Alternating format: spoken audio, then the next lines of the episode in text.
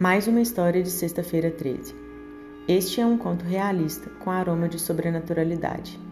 Há quem o considerará, por isso, um conto de terror. Há também quem duvidará de sua veracidade. Nada disso importa a quem conduz a narrativa. Não é privilégio apenas deste texto dar autonomia ao leitor para construir sentidos e significados. Maggie é professora de literatura. Escocesa, nascida e criada em Dalfington, vive e trabalha em Edimburgo desde os tempos da faculdade. Já se casou, já planejou filhos, não conseguiu tê-los por motivos de saúde. Divorciou-se do marido, viveu um luto de exatamente dois anos pela separação não desejada um casamento de 25 anos. Continuaremos bons amigos, ele disse na ocasião. Além do clássico, você merece ser muito feliz. Doutora em contos de Edgar Allan Poe, aos seis meses da nova vida sem o ex-marido, Meg embarcou para o Brasil. O objetivo? Um pós-doutorado liberado pela universidade onde ela dá aulas e estimulado pelo coordenador e amigo além de ser uma boa oportunidade de estudo da literatura brasileira. Também seria, segundo ele, um bom período para ela se cuidar e voltar se sentindo melhor. Voou com os remédios indicados pelo psiquiatra naquele setembro de 2016. Na temporada brasileira, conheceu muitas pessoas, fez cinco bons amigos na capital mineira, onde passou a maior parte do tempo. O vínculo com alguns permanece até hoje apesar das diferenças culturais e linguísticas.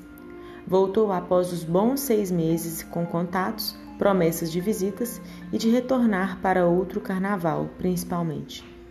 Das muitas histórias e longas conversas que tiveram, a que interessa o que será narrado nas próximas linhas são algumas reflexões sobre pessoas supersticiosas. Meg achava engraçada a quantidade de crendices, em seu ponto de vista, que os amigos mineiros carregavam não passar embaixo de escada, não dizer algumas palavras, bater na boca ou na madeira quando falavam algo negativo. Entre outras, também havia naquele pequeno grupo que muito se aproximou uma curiosa expectativa sombria das sextas-feiras 13. Ela ria, debochava daquilo, inclusive. Não acreditava em nenhum mal que pudesse vir das energias daquelas sextas-feiras. Afinal, o melhor dia da semana não poderia ser ruim. Foi em dezembro de 2018 o primeiro reencontro de parte do grupo, em Edimburgo. Viveram ótimos dias. Meg queria retribuir todos os excelentes momentos que passaram em solo brasileiro. Não caberá aqui narrar as boas horas que tiveram. Este conto pretende agora entrar na parte que poderá ter algo de terror, de sobrenatural, ou de cômico aos incrédulos, como Meg era antes da sexta-feira 13 de outubro de 2018 dia que ficará para sempre em sua memória. Meg contou toda a história aos amigos. Disse que acordou às 5 horas da manhã com o celular tocando. Achou estranho, pois tinha o hábito de deixá-lo no silencioso e no modo avião. Pensou inicialmente que tivesse esquecido de, de ativar tudo aquilo. Atendeu à ligação de sua tia materna. A tia ligava para saber se poderia visitar a sobrinha em Edimburgo no final de semana. Debochada, a professora logo se lembrou dos amigos mineiros. Deve ser alguma maldição de sexta-feira 13. Detestava receber visitas familiares em seu pequeno apartamento. Inventou uma desculpa. Recusou a hospedagem e a companhia à idosa parente. Desligou o aparelho. Antes de voltar a dormir, verificou e percebeu que o celular estava, sim, no modo avião e no silencioso. Deveria ser algum problema no velho aparelho.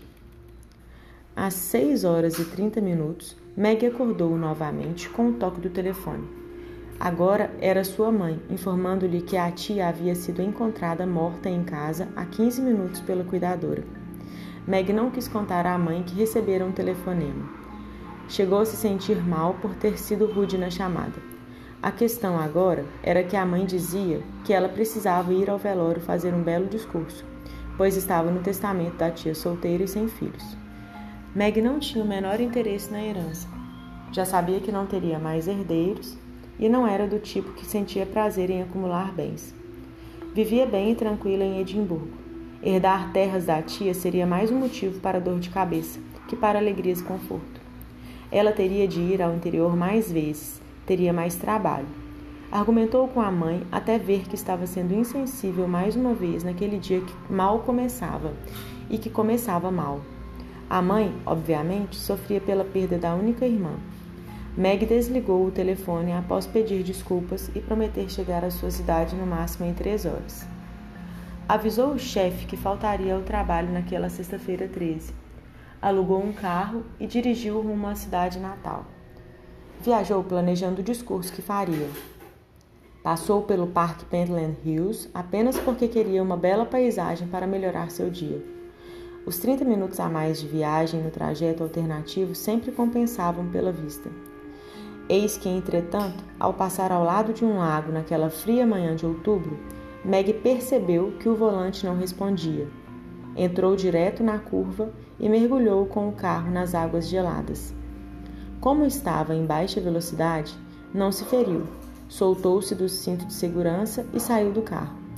Conseguiu ver o veículo afundar com seu celular, computador, livros, roupas e tudo.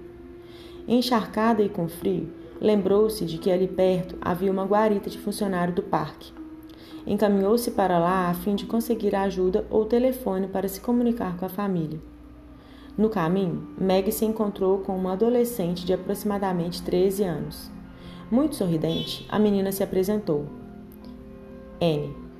Disse que, que era filha do, do guarda-parque. Ofereceu ajuda à professora. Meg, por curiosidades de professora, quis saber se a menina não deveria estar na escola. Anne contou, brevemente, que seus pais eram separados, que ela era de Dalfinton, coincidentemente. Vivia lá com a mãe, que a mandara para passar o fim de semana com o pai, com o bônus de faltar à aula naquela sexta-feira 13. Tudo por motivo de uma briga. A menina ria diante da curiosidade e do espanto da simpática professora, que sentia muito frio por estar naquelas roupas molhadas. Chegaram à casa do pai. Meg usou o telefone público do parque para ligar para a mãe. O pai da menina havia ido em seu carro particular a um vilarejo ali perto. Deixara o carro do parque com a chave sobre um dos pneus traseiros, como era costume. A menina convenceu Meg a ir para Dalfinton no veículo. Meg o aceitou após muito recusar e prometeu mandar o veículo de volta assim que chegasse à cidade. E assim fez. Chegou à casa dos pais, tomou um banho quente, agasalhou-se, foi para o velório que já havia começado. Fez o discurso, homenageou a tia, emocionou a família. Nem parecia aquela sobrinha do telefonema da madrugada.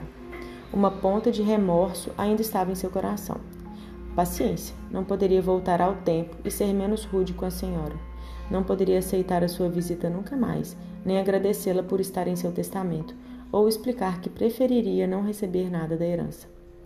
Após conversar e abraçar alguns parentes distantes, Meg saiu da sala de velório para tomar um ar. Foi para o jardim do local. Avistou um antigo amigo dos tempos de escola. Iniciaram uma daquelas conversas breves sobre como estavam, onde estavam, sobre os bons tempos do colégio. Ela lhe perguntou sobre o motivo de estar ali, se conhecia sua tia. O amigo respondeu-lhe que estava no velório da sala ao lado. A filha de uma amiga havia morrido afogada na tarde de quinta. Uma tragédia. Tinha ido passar o fim de semana com o pai, um funcionário do parque de Pentland Hills. Meg ficou pálida, sentiu suas mãos geladas. Pediu para o amigo acompanhá-la até o caixão da adolescente. Queria vê-la de perto. O corpo realmente era o de sua amiga Anne.